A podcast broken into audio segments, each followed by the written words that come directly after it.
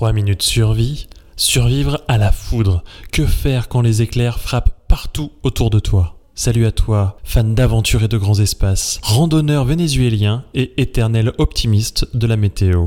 C'est Marian de Guide de survie. Guide-de-survie.com. On parle souvent des survivants qui se font frapper plusieurs fois par un éclair et on pense que c'est courant. Alors en fait, c'est pas le cas. Déjà, tout le monde ne survit pas et ensuite, il est très rare de se faire frapper plusieurs fois par un éclair. Cependant, c'est plutôt grave. Avec 24 000 personnes qui meurent tous les ans, 240 000 qui survivent avec des blessures ou des séquelles variables, par exemple au niveau du cœur, un arrêt cardiaque, des yeux, de la peau avec des brûlures, ou du cerveau, avec des soucis nerveux, des pertes de mémoire ou de très sévères pertes de fonction cognitive. Alors, si tu ne veux pas mourir au cours du prochain orage, ou si tu ne veux pas terminer ta vie comme un légume, tu as intérêt à écouter les quelques conseils que je vais te donner.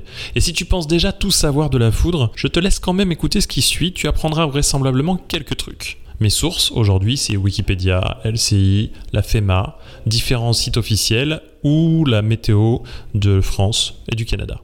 Premier truc, l'éclair frappe moins souvent directement sa victime. En fait, le plus souvent, l'éclair va frapper à côté et passer par le sol avant de traverser les jambes de la victime qui sont naturellement plus conducteurs que le sol, justement. On va prendre les règles de la FEMA, la règle des 30. Je te propose de compter au moins 30 secondes après l'éclair. Si tu comptes moins de 30 secondes, tu n'es pas en sécurité, tu es trop près. Alors, va donc te mettre à l'abri, et pour ce qui est de savoir qu'en sortir, la FEMA, tiens en passant, c'est la Federal Emergency Management Agency américaine l'organisme qui gère les risques. La FEMA te recommande d'attendre une trentaine de minutes après le dernier éclair. Oui, mais c'est quoi être en sécurité? Est-ce que c'est être dans une cabane, une maison, un véhicule, une piscine, une barque? Déjà, la cabane n'est pas une bonne idée. Comme l'abribus par exemple, elle attirera plus les éclairs qu'elle ne te protégera. Ce qui te couvre vraiment, ça serait une maison, avec la plomberie ou les branchements électriques. Indice, ça veut dire qu'on recommande de débrancher le matériel électronique. J'ai parlé du véhicule, oui, un véhicule peut aider, mais uniquement s'il est fermé. Il te faudra d'ailleurs réduire la vitesse, notamment en cas de perte de contrôle au moment de l'impact.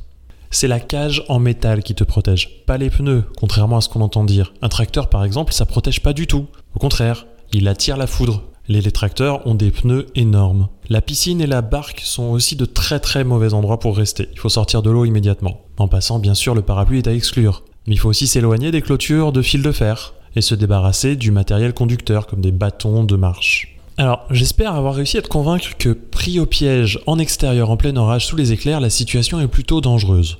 Tu as quelques options. En montagne ou sur une colline, descends rapidement. Éloigne-toi au moins de 30 mètres des sommets. Près des arbres, éloigne-toi des grands, éloigne-toi des arbres en général si tu peux. Ils peuvent naturellement attirer la foudre, mais ça tout le monde le sait. Par contre, comment faire si tu es coincé dans une forêt? Eh bien, déplace-toi, éloigne-toi des arbres les plus bas, les plus hauts, va vers les arbres les plus bas. Toujours être dans la zone où les objets sont plus petits et plus proches du sol.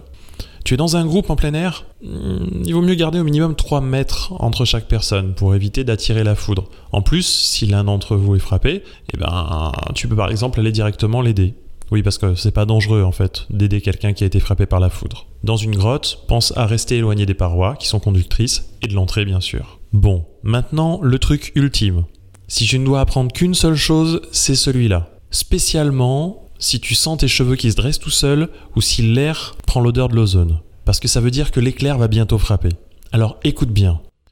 Installe-toi aussi longtemps que nécessaire dans la position accroupie. Reste bas pour éviter d'attirer l'orage. Les deux pieds doivent se toucher pour minimiser les dégâts dont j'ai parlé. Les dégâts par électrocution dans le sol.